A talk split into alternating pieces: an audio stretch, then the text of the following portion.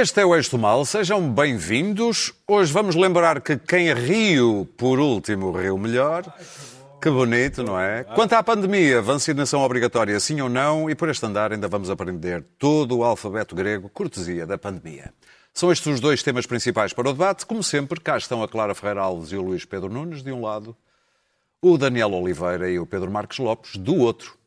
Por falar em Clara, sim, por falar em Clara, vamos ao tweet da semana.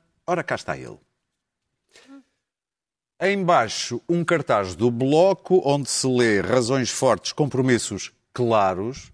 E por cima, o comentário de Joacim Catar Moreira no Twitter sobre o novo cartaz do BE. Nada contra, mas diria que nem tudo o que é claro é bom. A dicotomia claro-escuro no discurso político já mudava. Clara, nem sei se É o posso dizer o teu nome. estruturalismo, já estou completamente perdida. Eu, eu, eu, eu acho que é claro que o Joacim tem razão. É claro? É claro. Claríssimo. Muito bem. É o estruturalismo. Posto Há, há- isto. há uma cena de Monty Python muito boa em que há um tipo, um intelectual francês, afrancesado, que interroga o John Cleese sobre as vastas questões estruturalistas e ele só responde sempre: Well, Brian, I'm opening a boutique. Porque ele é jogador de futebol e está lá errado. Exatamente. É, é- é- é tipo nós, é mais bolos, não é? Bem, é caso para dizer É o que eu tenho- exato. o que eu tenho andado a perder por não ter Twitter. Vamos então ao nosso primeiro tema. Acho que poucos esperavam a vitória de Rui Rio nas diretas do PSD no último fim de semana. E, no entanto, Rio voltou a ganhar, deixando algumas pessoas, como diria, desorientadas. Sabe que eu estou a tentar perceber o que é que aconteceu. E só encontro uma explicação. É que as pessoas preferiram o Rui Rio.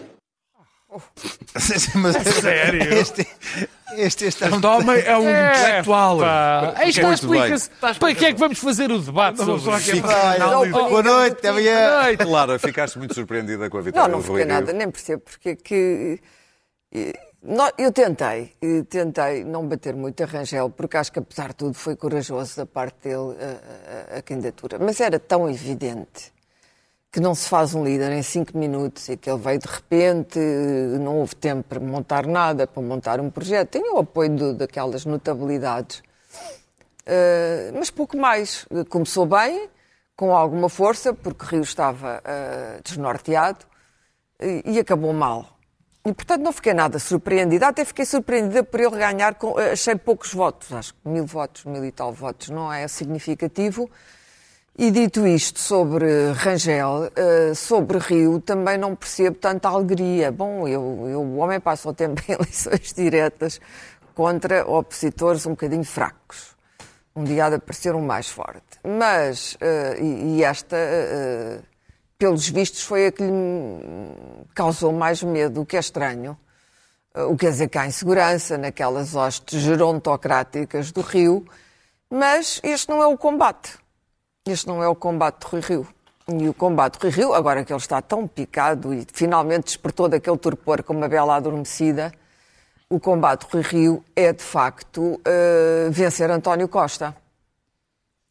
Uma coisa eh, já conseguiu. Conseguiu, evidentemente, destruir a famosa geringonça, eh, que não voltará, porque ofereceu uma aliança, eh, ou pelo menos um apoio a António Costa. Agora é muito difícil, para já é difícil desalojar António Costa, isso já nós sabemos, mas também é difícil uh, uh, fazer uma oposição aguerrida no sentido de ser ele o eleito para primeiro-ministro, coisa que muito duvido, quando ao mesmo tempo se tem como única estratégia de combate dizer que se apoia o António Costa se ele for primeiro-ministro.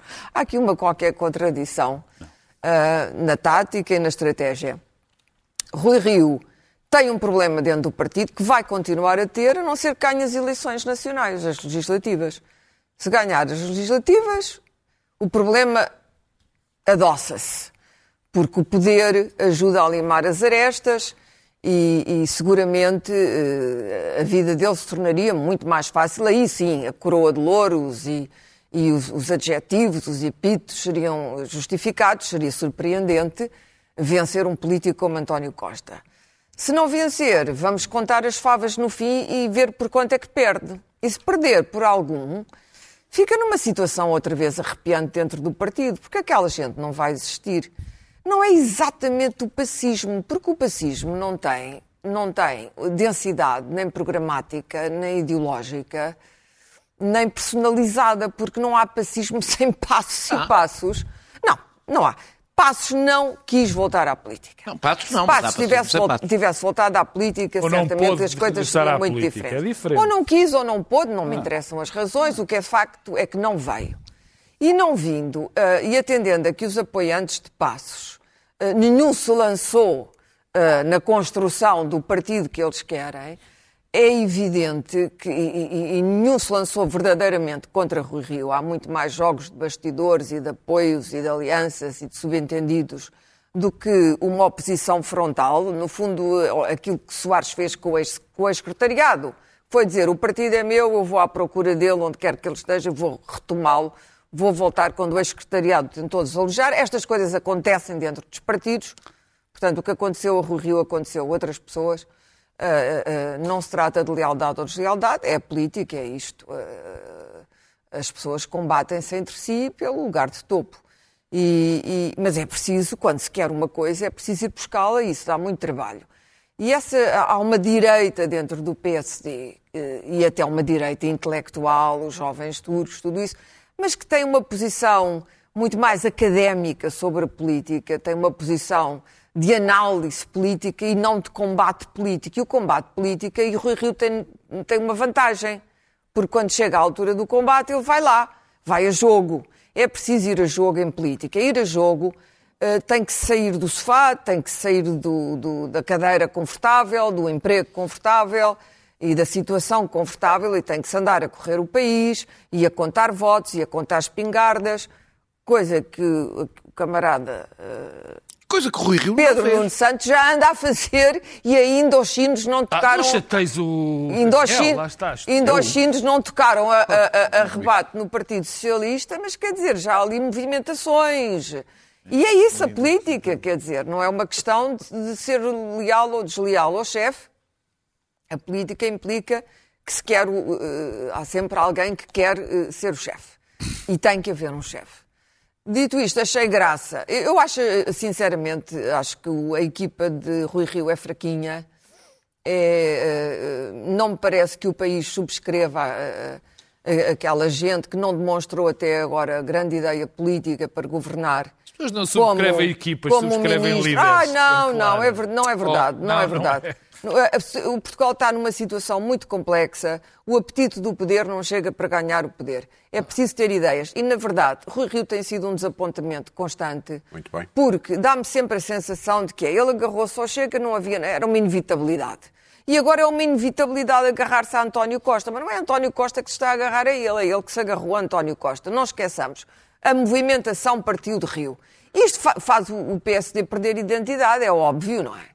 E há muita gente do PSD que não gosta disto, independentemente de serem passistas ou não passistas, porque há outra direita que não é necessariamente passista. Mas perderam, lá está. Mas perderam, pois, mas perder aqui, perder dentro do partido e perder por mil votos não é nada. Não significa nada que o partido esteja pacificado, muito menos unido, como aliás Esteve o próprio vida Rio, desde que nasceu. como desde mesmo, o, mesmo o próprio Rui Rio eh, disse eh, que, que não queria lá aquela gente, que não é? Fez logo a, a limpeza étnica do, purga. a limpeza étnica do costume e vai fazer nas listas. Luís Pedro. Acontece que até agora ele teve tempo para formar uma equipa com o mínimo de coerência, tem um ou, um ou dois nomes, mas não mais, e nomes que não provaram ainda nada, nenhuma espécie de sapiência governativa, para eh, lutar contra uma raposa que anda nisto, salvo erro, António Costa anda Há nisto tanto- desde 1995. Há menos tempo que Rui Rio. 1995. Há menos Rio tempo já que Rui cá Rio. andava- Já cá andava Rui Rio há algum mas tempo. andava Muito muito, discretamente. E Costa, em 1995, já era ministro. Clara, para terminar. O Rio nunca foi parte de nenhum governo. Uma Câmara Municipal é uma coisa para heróis locais, não é Não uma é verdade, coisa. claro. Há muito pouca não transferência, exceto o caso de Jorge. Sampaio e de António Costa. Olha. Há muito pouca transferência de câmaras municipais para governos e para presidentes. Luís Pedro Nunes. Ah, eu acho que os portugueses vão ficar completamente eufóricos. Como, Vão- como, como vão o Pedro Marques Lopes. Combater a Omicron com paus e, e- e- e mocas de Rio Maior para vir votar no Rui Rio nas próximas eleições. De Rio 30. Maior Rio. Ponto de situação. A ver se eu percebo O populista de centro-esquerda, Rui Rio, derrotou o populista de centro-direita, Paulo Rangel, com a plataforma eleitoral de apoiar o populista socialista aparelhista António Costa. Posto isto, Agora toda a gente é populista. Puta, não há posto para isto, os posto isto, o populista de extrema-direita, uh, André Venturinha, ficou satisfeitíssimo. Já os populistas de extrema-esquerda do Bloco estão deprimidíssimos. Sendo que quem mostrou alguma razoabilidade na análise política foi o único partido conservador em Portugal, que é o Partido Comunista Português. E que não é populista. E assim foi. Estas, estas eleições foram, foram, foram, foram um bocadinho estranhas, porque partiu eh, novamente um candidato eh, que ia ganhar, se- sem, sem vias de dúvida, eh, tinha tudo para ganhar, ia ganhar, ia ganhar, ia ganhar, não ganhou, claro que não ganhou, obviamente não ganhou, toda a gente sabia que não ia ganhar. Ou é óbvio que ele não ia ganhar, eu vi logo que ele não ia ganhar. Agora, o que é que eu vi as análises que é? O Rangel era muito elitista. É, é muito urbano. Vo- Vocês que vivem aí nas cidades não percebem. O, o Rui Rio é que é, está mais ligado às pessoas. Às bases. Às, ba- às bases. Foram as pessoas. Ele lutou contra o aparelho. Mas eu vou dizer, não. Esperemos que Rui Rio combata António Costa como combateu Rangel com a mesma fúria e a mesma est- estamina e a mesma testosterona com, com, com que ele combateu o Rangel. Porque não o vimos fazer isso. Eu não deixei de achar curioso, achei, achei curioso aquela, aquela, aquela, aquela bendita daquela sondagem, porque torna tudo isto ah, uma amálgama irónica. O homem que era contra as diretas no PSD, Rui Rio, é subitamente resgatado à derrota pelas diretas, e o homem que sempre foi contra as sondagens tem uma extraordinária sondagem em poucos dias que diz o seguinte aos ávidos e sedentes eleitores ah, ah, ah, me- filiados no PSD que querem poder. Se votarem no Rio, estão lá pertinho, pertinho, quentinho do poder. Se votarem no Rangel, Não há estão 30 direito a pontos, nada. estão 30 pontos do- dos cargos e do- das boiadas e, de- e dos- do aparelho e tal. E aquilo caiu tão bem, tão bem. E, e- e o Rui Rio gostou tanto daquela sondagem que pôs os, os WhatsApps a funcionar e o uau, uau, uau, uau, uau. E as mensagens a passar e a dizer assim: pessoal, querem poder, votem Rio. Olhem a sondagem da Pitagórica. Eu nunca tinha ouvido falar tanto da Pitagórica. Olhem a Mas não foi uma, Pitagórica. não foi a única. É, mas, olha, Não foi a única mas a. Pitagórica Foi é a boa, a boa, a melhor Não, não, as outras diziam mesmo. Havia outra sondagem O Rui Rio, o Rui Rio, cuja plataforma é fazer passar um governo de António Costa, está mais perto de, do poder, obviamente, do que o Rangel. Que ainda ninguém sabe quem é, não fez campanha, está por ali. Já fez umas campanhas. Agora, tal, aqui, É a quinta. Posto isto, a mim parece-me que, ah, neste sentido, eu não, não sabemos o que é que vai acontecer noutros, no- noutros, noutras frentes, nomeadamente nesta coisa da, da- da- da tragédia da pandemia. Em termos políticos, António Costa continua a ser um tipo extraordinariamente cheio de sorte. Cheio de sorte. Sorte, sorte, sorte. Até mesmo nisto. nisto. Ora, tem- diz assim, Rio dá-lhe dá dá dá carta branca e o Rio diz assim, e eu, e a mim, também me dás, também me dás, também me dás. E levou com o silêncio de António Costa. António Costa não lhe deu a, a- a hipótese de lhe responder que lhe ah, ah, passaria, que lhe dava o apoio a um governo. Não, nem sequer isso. Ele Mas não pode dar de por uma António razão, Costa. porque António Costa já disse que se demitia. Não, Se nem sequer- perdesse as mas- eleições. mas- mas- mas vê- mas vê- essa mas vê a diferença. Não, mas vê a diferença. Claro. É, aqui- Essa é a ali- fragilidade diz do ali- Rio. Diz ali o Rui Rio. E chegamos a este ponto em que ah, ah, ah, em já. 2019, em 2019, quando foram as últimas eleições e déficit zero, ah, António Costa ah, teve 36%, e agora, após ah, cinco vagas de pandemia e a catástrofe total e absoluta e ah, toda, todo o desgaste pandémico, temos o António Costa que lá no fundo acalenta a ideia de poder ter uma maioria absoluta. Pode- se isto não é, se isto não é uma ajuda do, do, do Rio, e do PSD e da calamidade que é este partido ah, ah, que se está a autodestruir e, e a implodir com a direita, eu não sei. Pedro Marques Lopes, tu ficaste feliz. No Facebook, pelo menos, demonstra. Ele só ficou feliz no Facebook. Aqui não. Não, sim, aqui ao vivo, ao vivo, ao vivo, ficou, ao vivo é diferente. Ficou muito feliz. Não, não, não, não fiquei, não fiquei exatamente feliz. Eu acho que para termos uma boa oposição, que é o que é preciso num sistema democrático, é o melhor para o país é sem dúvida ter Rui Rio do que ter Paulo Rangel. E, e a primeira, e disse Pedro isso. ficou feliz, mas foi pelo país. Não, mas Claro, ele disse, ele disse uma claro. frase magnífica. Ele agora ficou com outro elan. Não, é verdade, Ele- mas isso é verdade. Até podia começar por aí, mas isso fica para o fim. O É é evidente elan. que ganhar umas eleições neste momento, a dois meses, isto obviamente que dá um elan, que dá uma força para as, para, para as legislativas, muito importante, isso não há dúvida nenhuma. Aquela coisa que nós chamamos o momento, Rio tem. Bom, eu fiquei, eu disse aqui, já não era a primeira vez, que acho que era melhor para o PSD e para o país que Rui Rio ganhasse. Eu ia começar por, por, por, por dar uma nota que provavelmente é menos importante, que é a seguinte: nós, eu vou incluir os políticos, os jornalistas e muitos comentadores, nós vivemos numa espécie de uma bolha e às vezes esquecemos. Nessa, o Elan é muito importante, mas é nessa bolha só. Não, exatamente, nós, nós, nós conhecemos, nós lá o povo estamos neste meio e, e a dada altura criamos realidades que não são realidades, que são as do país e que são dos, dos cidadãos eleitores. Falamos de uma que o Bloco Central é mau ou é bom, que se deve encostar à esquerda ou à direita, e depois essas coisas não têm respaldo nos eleitores. Agora, eu, a Clara disse que parecia óbvio que ia ganhar Rio, só se foi a única. Porque eu vi, o que eu assisti foi a um festival, festival de pessoas nos meios de comunicação social a dizer que, que era certa a vitória de Rangel e que era aconselhável. Não havia um único comentador ou analista, ou seja do que for, no espaço mediático que fosse a favor de Rio. Era tudo contra Rio. Tudo a Fez o favor de funeral antecipado. A comunicação social, e Rio tem muitas culpas nesse mau sentido da comunicação Sim, social. mas a relação Mas a com comunicação social é- estava em peso desde sempre contra Rui Rio, desde o primeiro dia. E desta vez até foi um exagero. Bom, mas em frente. E depois também. Mas inverteu E rapidamente. depois também tivemos, claro, dia seguinte- e depois, No dia claro, seguinte era um E herói. depois também temos pessoas que é preciso, quer dizer, Cavaco Silva, eu não me lembro de que Cavaco Silva fez, eu não me esqueço. Quem? Cavaco, Cavaco Silva fez campanha deliberada contra contra eh, eh, contra Não Rui foi o Rio. único Presidente da República. Não foi, enfim, em frente.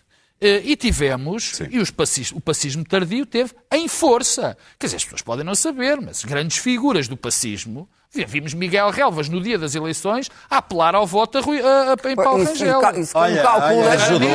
cara. Pedro, Ele perdeu.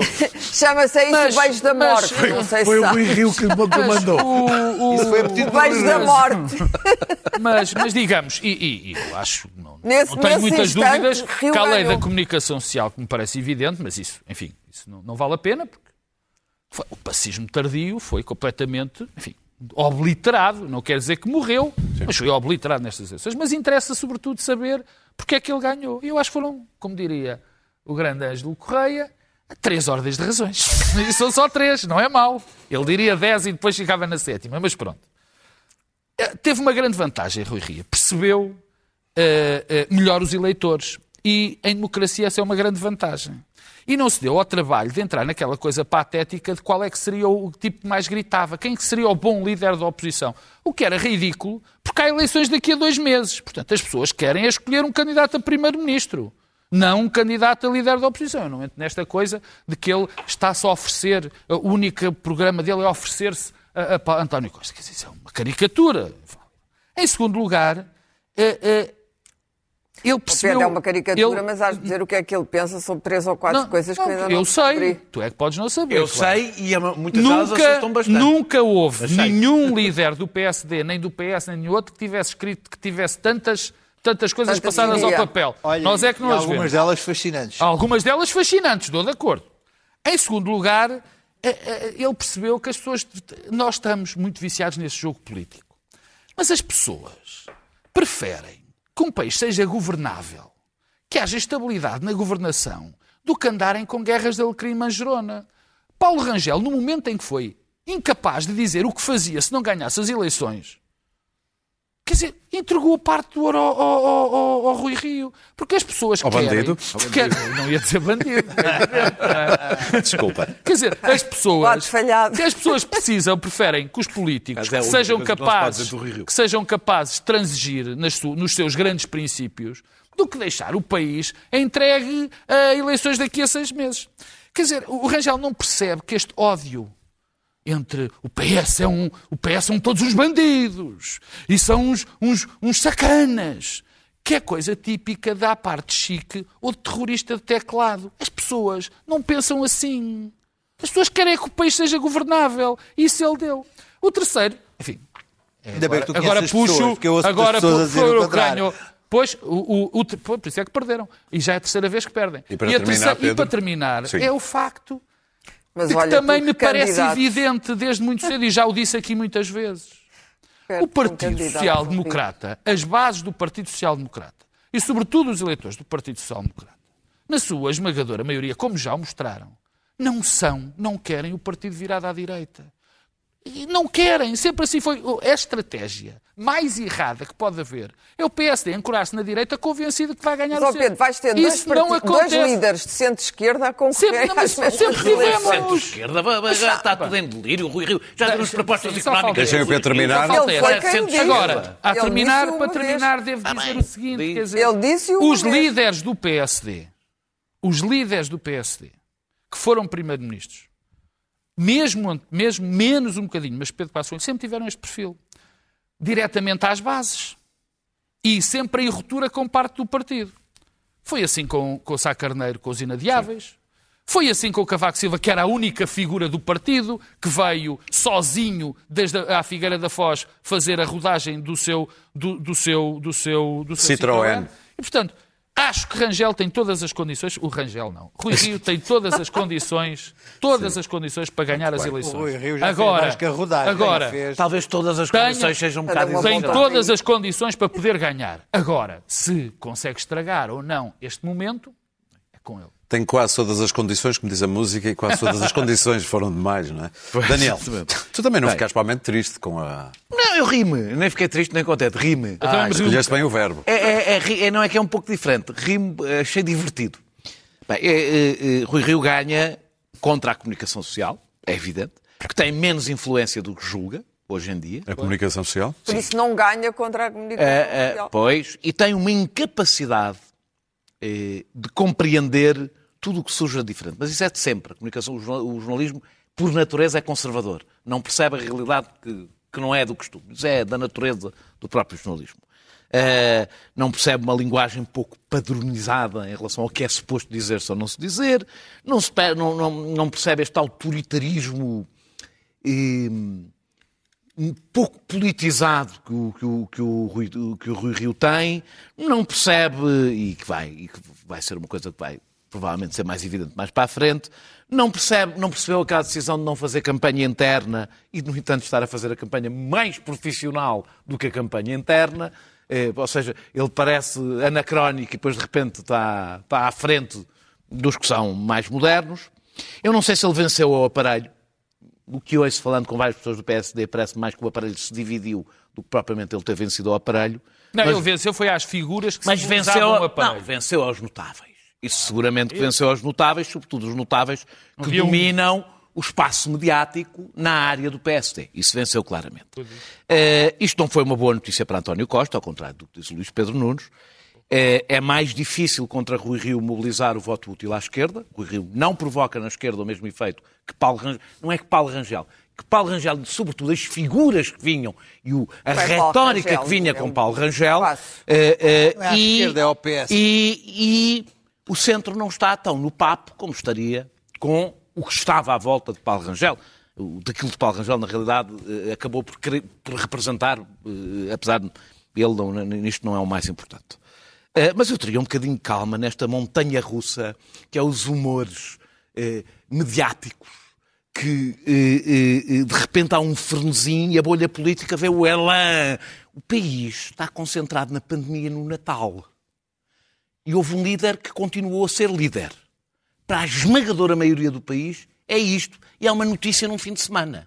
Não vive esta excitação que de repente um homem que era péssimo passa a ser magnífico. abrir telejornais. Do, do, do, do, do- num- dia para o outro. Isso diz muito também dos telejornais. É, é, é, é, eu, basicamente, eu acho que parte desta reação, que agora até pessoas que diziam que ele era péssimo, dizem, ah, gosto da vitória. Eu vi alguns comentadores de direita que achavam que ele era péssimo.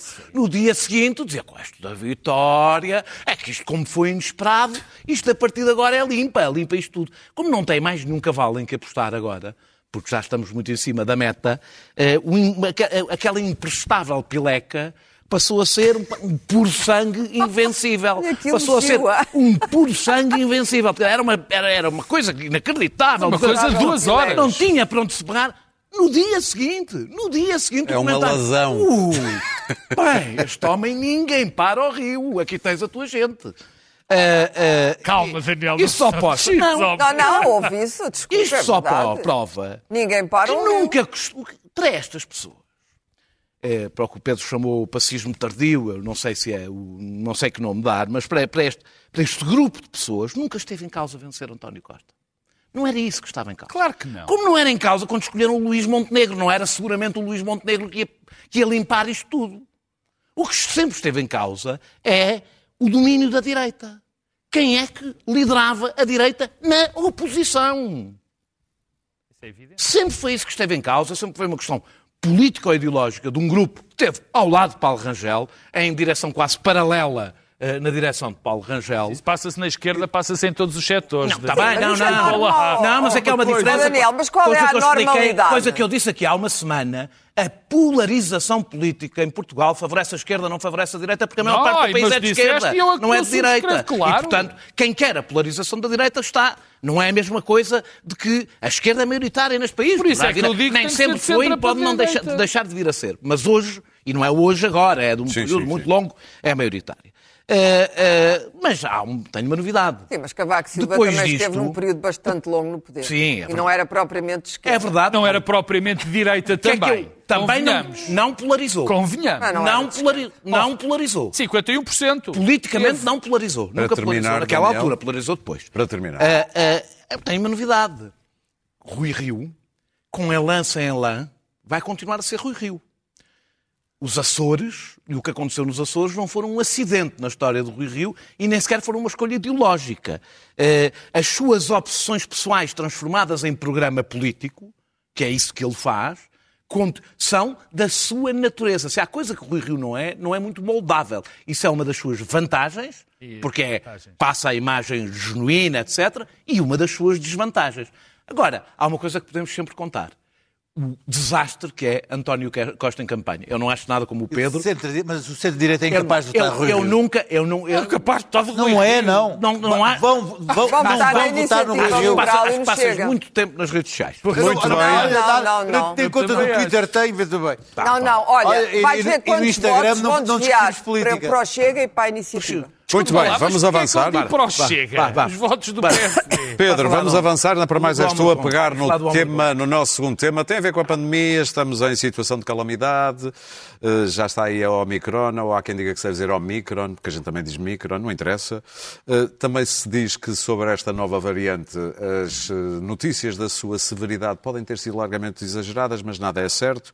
E depois também já se levanta aqui uma coisa que o Daniel disse-me logo, eu não quero falar disso, eu não quero falar disso. falar? Mas fala-se que é Nada. vacinação obrigatória sim ou não, portanto deixo-te os temas todos para tu pegar por onde quiseres. Pedro Marcos Lopes. Eu pego, eu pego logo pela. ah, vou, vou arrumar logo com o bicho, com a Omicron. Omicron, sim. Pá, porque eh, eu vi durante bastante tempo, alguns, vi durante bastante tempo, durante este tempo, eh, promessas de que ia ser uma coisa terrível, depois vi que afinal era como aos outros, mas até provavelmente não menos letal. Não fala, não não vou, nada. não vou, não vou, Sim. eu- eu- quer dizer, não, não sei, não sei. Como também não sei como é que são as vacinas, as vacinas são, não sei. Tenho que admitir isso. Agora, eh, fiquei a saber duas ou três coisas que, que já devia saber, mas que, que não tinha noção. Que 150 milhões de europeus não estão vacinados ainda. E não é por não terem vacinas, é porque não querem. Ora, isto, como é evidente, num país, num, num- num- espaço como a Europa, onde conflui toda a gente, uma coisa absolutamente terrível. Nós não ficamos a safo, não ficamos a salvo de nada, apesar de estarmos eh, vacinados. eh, com uma quantidade tão grande de não vacinados. Quer dizer, ficamos a salvo porque estamos vacinados e eh, as formas mais agudas da doença ficam, ficam mais diluídas. Deixa-me só lembrar que uma comissária europeia disse que esta quinta vaga está a ser impulsionada pelos não vacinados. Claro, obviamente. Aliás, eu vi um especialista aqui, Caniseco Notícias, dizendo que no serviço dele, no, no, no intensivista, do salvo erro daqui de Dona Maria, do Hospital da Maria, dizendo que as pessoas que lá estavam eram pessoas ou imuno, que estavam nos cuidados intensivos, ou eram imun- imunodeprimidos, não é? Pessoas cuja vacina, que as vacinas não, não, não, não, não chegam, digamos assim, e pessoas não vacinadas. E, portanto, temos este cenário, e este cenário é preocupante porque somos afetados pelos outros. Há, há duas notas, e já vou à vacina, uma nota e já vou va- à, à vacinação obrigatória. Eu tenho ouvido muito um, um discurso um bocadinho tonto sobre as vacinas e África. Não temos, não podemos vacinar as nossas criancinhas, podemos mandar as É, isso, é vacinas só para a mesmo África. esse mesmo que eu vou falar. É o tal discurso tonto, é o meu. Eh, que é o seguinte: o problema da África não é a quantidade de vacinas que há em África ou que possa haver em África. É que nem 50 mil comandantes, eh, vice-almirantes Gouveia e Melo conseguiam estabelecer uma rede de vacinação em nenhum país, ou pelo menos na esmagadora maioria dos países Não há africanos. infraestrutura. Sabes que a África do Sul Porque está não com é o este- surplus de vacinas. Exatamente, a África do Sul. Não está a ser obrigado a devolvê-lo, isso não é verdade. Sul- Lê, lê o Gordon Brown Não, escreveu não, no Guardian. não é o, que- o que a Clara diz. Gordon Está a ser obrigado a dá-las O à Gordon Europa. Brown escreveu um texto de A opinião questão- e eu concordo com algumas a questão coisas. da Neste África do momento, a Sul- África do Sul disse não, não queremos mais A vacinas. questão da África do Sul é um Mas não as ofereceu aos outros É uma- países. São Pfizer. Porque são Pfizer, é A diferente. questão não é essa, a questão é, eles têm vacinas, Dizem que se vão estragar. mas o problema é que não há estrutura. Cá também. Portanto, começar com este discurso, absolutamente, que é demagógico, que dá, que, dá, que dá cliques e essas coisas todas, dizendo não, não... É o discurso da OMS, é o discurso de quase todas as Lamento, instituições então, internacionais, lamento, mas é demagógico e lamento, dá cliques. Lamento, então, as OMS não percebem nada do assunto. Pois não, percebes. Lamento. Não, porque a questão não é que não é a questão, obviamente que eu estou a exagerar, a questão não é a quantidade de vacinas, a questão é não há estruturas, nunca houve, até para vacinar nas outras, nas outras doenças, não se consegue. Já se ia isso sobre a SIDA e Pronto. depois Sim, não era e verdade. É Bom, Pedro, para quanto à vacinação É obrigatória, eu termino muito, muito, Diferente. muito rapidamente. Aqui em Portugal a questão não se levanta, porque nós somos um país do primeiro mundo. Aqui as pessoas há 50 anos que têm um bom esquema de vacinação, nós todos acreditamos nas vacinas, fora 7 ou 8 tontinhos, e portanto não é um problema. Em, na Europa, sabes o que é que eu acho? Vai acabar por ser a vacinação obrigatória. Eu serei contra, mas vai acabar. Já há sinais quando se obrigas a, a- a vacinar determinado tipo de grupos eh, eh, eh, sociais e económicos, médicos, professores, vais acabar por isso. E eu não estou a ver outra solução. Daniel. É uma questão, eu, bem, eu só ao mic- sobre o micro não vou falar, não sabemos, há muita coisa que não sabemos. Sobre a é vacinação obrigatória, acho que não é uma questão, pelo menos em Portugal, não, é uma questão neste momento, com os níveis de vacinação que temos. Agora, é uma questão de tempo, até que apareça uma variante que vença a vacina e, e que a gente tenha que recomeçar tudo outra vez. E sim, isto tem tudo a ver com a África, e não só com a África. Eh, eh, eh, nós, na, realidade, a Europa está a embarcar vacinas, ao contrário do que aqui estavam a dizer, está a embarcar vacinas. E isto que não estou a dizer eu. É, é, olha, leia um excelente artigo do Financial Times, longo sobre esta matéria, em que explica como a Europa está a embarcar vacinas. Eh, para dá-las a grupos cada vez mais pequenos, cada vez me- menos eficazes, enquanto os países mais pobres se transformam em viveiros de variantes cada vez, serão cada vez mais poderosas até acontecer o inevitável. É verdade que há bolsas de mesmo com bolsas de resistência na Europa, a nossa vacinação é de 66% de vacinação completa. Da África, para perceber que estamos a falar, é de 6%. É disso que estamos a falar. É de 6%, com todas as dificuldades que existem, e existem, e são diferentes de país para país. Os países africanos não são todos iguais. eh, Estamos a falar de 6% de vacinação. Eh, eh, Basta dizer que o número de pessoas dos países mais ricos com reforço já é quase o dobro das vacinas, da vacinação completa dos países mais pobres.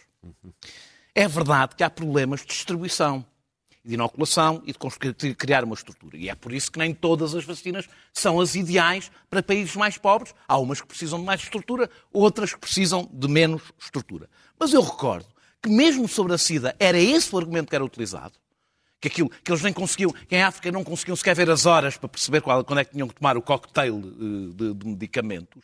E uma coisa eu tenho a certeza, sem vacinas é mesmo difícil vacinar. É mesmo, por melhor que, por mais esforço que façam, é difícil vacinar. A África Sul, tinham falado, que tem 27% 27% de, de, de, de vacinados, portanto, prova que é possível mais do que 6%, que produz vacinas e está obrigada a entregar vacinas à Europa. Foi Gordon Brown, é este o caso de Gordon Brown, falou, aliás, de neocolonialismo a falar desta situação.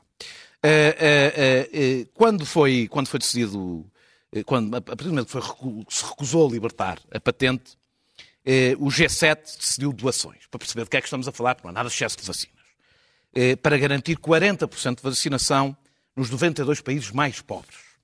Ora, os Estados Unidos cumpriram 25% da sua, do seu dever, do, do, daquilo que se comprometeram, a União Europeia 19%, o Reino Unido 11%, o Canadá 5%. O problema não está na produção, de facto não está na produção. Estamos a, estão a ser produzidas 2 mil, 2 mil milhões de vacinas por mês. É, é, para perceber o nível do assambarcamento, há cerca de 100 milhões de vacinas nos países ocidentais que vão perder a validade em dezembro. Nós estamos a guardar mais vacinas do que aquelas que vamos consumir. É, a Pfizer, como vocês sabem, cobra preços diferentes em países ricos, em países pobres, cobra preços mais altos nos países ricos Aliás, conseguiu o milagre de aumentar o preço uh, uh, na Europa em vez de ele diminuir com o tempo, como seria normal, uma questão de economia de escala, aumentou, mas tudo isto é sempre um grande secretismo. Uh, não é muito difícil perceber que a partir do momento que cobra mais na Europa do que cobra em África, as encomendas para países mais ricos, para crianças e para a terceira toma, estão a ultrapassar as encomendas mais antigas e mais urgentes para os países mais pobres. Termino só para dizer que eh, eh, nós, com, esta, eh, eh com, esta, com este assambarcamento para nos protegermos, estamos a criar as condições para mutações eh, de vacinas que tornarão as, tornarão as vacinas ineficazes eh, e que esta desigualdade, aqui não há nenhuma teoria da conspiração, Sim. Mas esta desigualdade acabará por perpetuar a pandemia, o que não deixa de ser um excelente negócio. Não estou a dizer que isso é propositado, mas não deixa de ser um excelente negócio. Nós temos aqui um lado que está sempre a consumir, Muito com bem. o risco permanente de isto nunca mais acabar. Daniel, uh, Daniel claro, peço desculpa. Bom, primeiro sobre a variante. Eh, aquilo que sabemos sobre a variante é que não se sabe nada sobre esta variante. Sim. E, portanto, eh, é óbvio que talvez tenha havido algum pânico inicial, porque a Delta foi subestimada e provocou uh, muitos mortos e muitos estragos nas economias. Não são só os mortos, uh, há todos, todas as vítimas, os danos colaterais de uma variante descontrolada. E, portanto, agiu-se em conformidade com aquilo que se sabia sobre outra variante que no princípio também não parecia particularmente perigosa, que é a Delta, que também já vinha de um país com uma superpopulação, que era a Índia, onde muitas pessoas, que até têm capacidade de fabricar vacinas, mas onde muitas pessoas uh, estavam convencidas que tinham uma espécie de imunidade natural. Nós cada vez vamos aprendendo mais sobre, sobre este vírus, mas a única coisa que, que conseguimos aprender ao mesmo tempo é que o vírus vence-nos todas as vezes. E, portanto, a ciência está novamente perplexa, não com o facto da variante vir da África, porque isso já era esperado, claro, o desequilíbrio de vacinação é demasiado grande, mas porque cada variante tem características completamente diferentes e esta é diferente de todas as outras.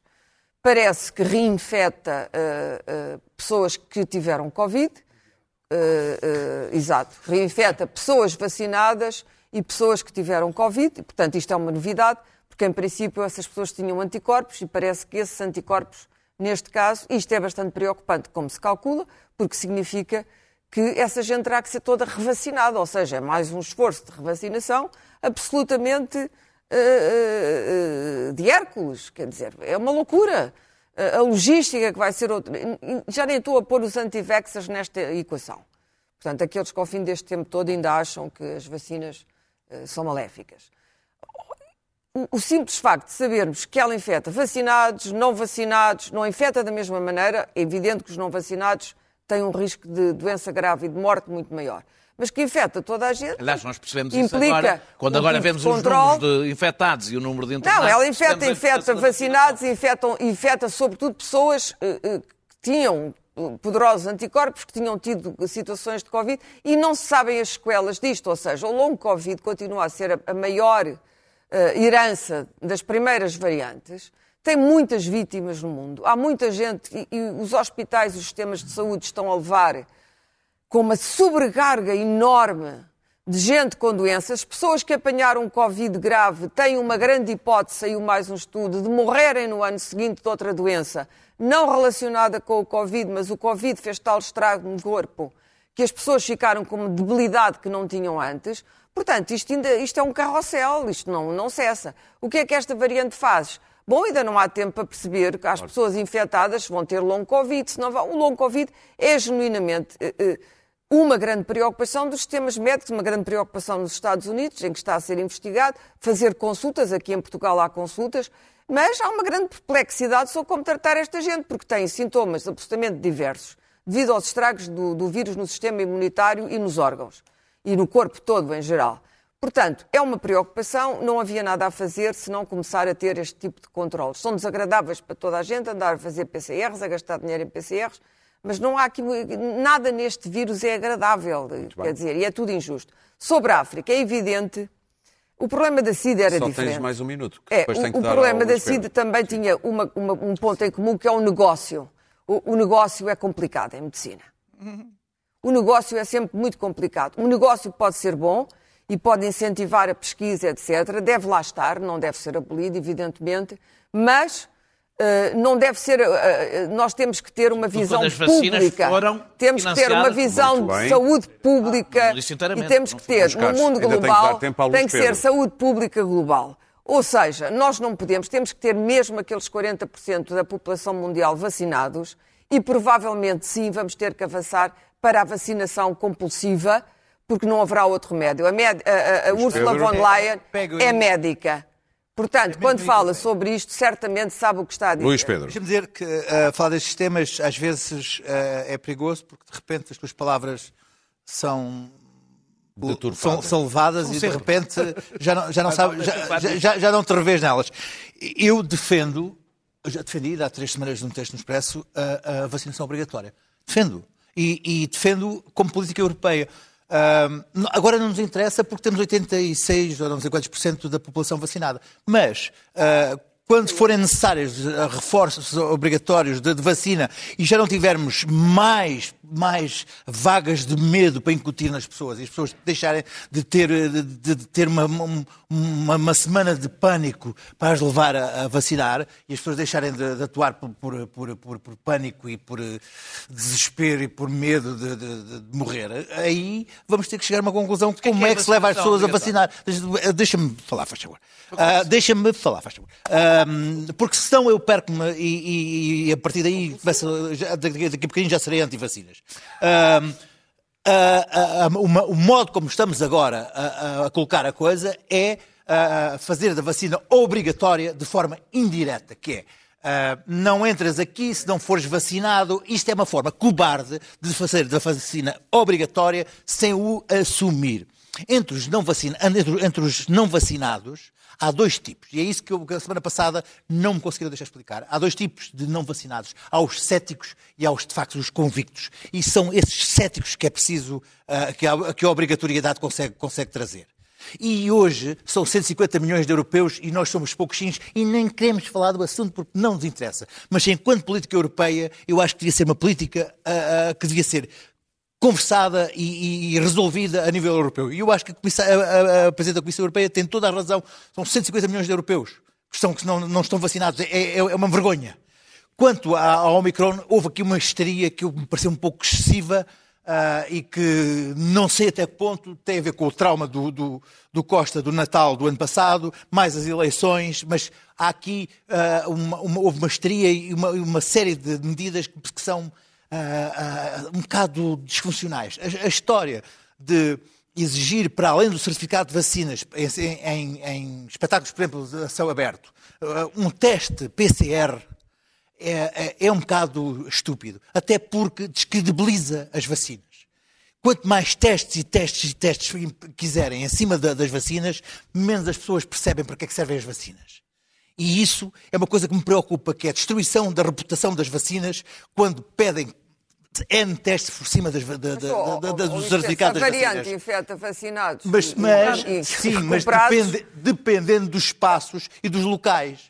Agora vão para um estádio de futebol, um estádio de futebol, vão ter que levar. Agora, de repente, de um dia para o outro, para o estádio deste fim de semana, estavam 60 mil bilhetes vendidos ou o que era, necessitam de um 60 dia para mil testes PCR em cima da Não há te- vacinação. não há preparação Nem sequer há. para Quer isso. dizer, foi, foi uma coisa completamente em cima de... de- os, testes, preparado. os testes PCR desapareceram, as pessoas têm o bilhete para ir para o futebol, não conseguem ir nos testes para ir, e foi, uma, foi, um, foi um pânico, foi uma coisa em que as pessoas, elas próprias disseram, mas então para que é que servem as vacinas? E, e- e- e então se dizem que não sabem, não sabem se, se isto faz Mas, pior. eh, eu Ah, acho houve- que é claro, aqui- as vacinas houve aqui- servem para deixa- não morrer de Covid. Oh, oh, oh, E haver claro, menos- oh, claro, menos oh, claro, oh, claro. Menos o que é, o que está aqui em causa é grave. que as pessoas vão para um espetáculo ao ar livre e há diferentes diferentes critérios. Podem ir para um centro comercial cheio, mas não podem ir para, podem ir para um centro comercial cheio e não mostrar nada, mas não podem ir para um jogo de futebol aberto, Ao ter que mostrar um PCR em cima das vacinas. E está aqui Acho coisas que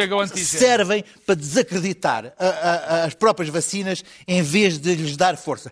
O reforço das vacinas é óbvio que tem que chegar a toda a gente. É óbvio. O que acontece é que tem que ser este ano, tem que ser para o outro, e tem que ser para o outro, e tem que ser para o outro. Como e isto só se faz. A, a vacina da difteria e do tétano foram obrigatórias nesses 40 ou 50 anos e, e- e não andámos aqui a discutir constitucionalidades. Terminar, Agora, agora, os cidadãos QR Code, em que vamos ter que se em que uns, uns têm QR Code de verde, azul, não sei o quê, e se não for, se talvez não sejas um cidadão quê. temos que pensar bem se é isso que queremos na nossa vida. Daniel, uma palavrinha É a mesma coisa simples. Vacine-se. É que eu só não consigo perceber, eh, a minha pergunta era sincera, eu não consigo perceber o que é que é vacinação obrigatória, a não ser de forma indireta. Tu não podes, evidentemente, pegar nas pessoas e vaciná-las. Escuta, não, e, portanto, é, só dizer pode que, ser de é, indireta. é dizer que a vacinação é obrigatória. Está bem. Agora, Assumiu. É dizer a que a vacinação é a obrigatória. A minha questão, está a eu acontecer gostava na imenso que a Grécia, Presidente... Está a dizer que- Tenho, uma certa dificuldade que a Presidente da Comissão Europeia seja... Tenha, faça grossa, voz grossa para os cidadãos, quando, por exemplo, aceitou que Não a Europa fosse era assaltada pelas farmacêuticas em silêncio absoluto. Pá, Eu voz grossa. Muito bem, baixo. temos de terminar. Ela- para ela- cima custa-me um pouco. Reconheceu- nós reconheceu começámos, ter sido enganada. Nós começámos o Ah, programa não com a vitória do. Rui Rio e vamos terminar dizendo que ele ganhou para muitos, apesar deste vídeo de campanha.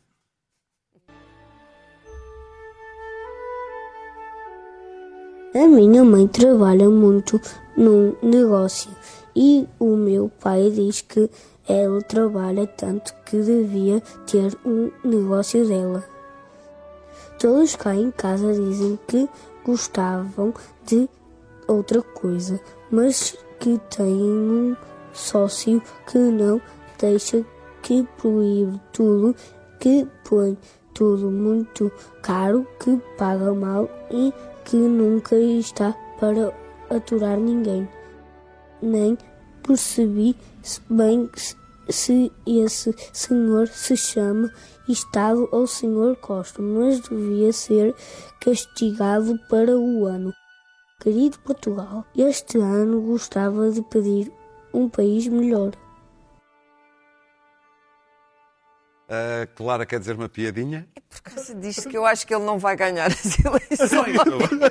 Nós voltamos para a semana. Até quinta. Bravo!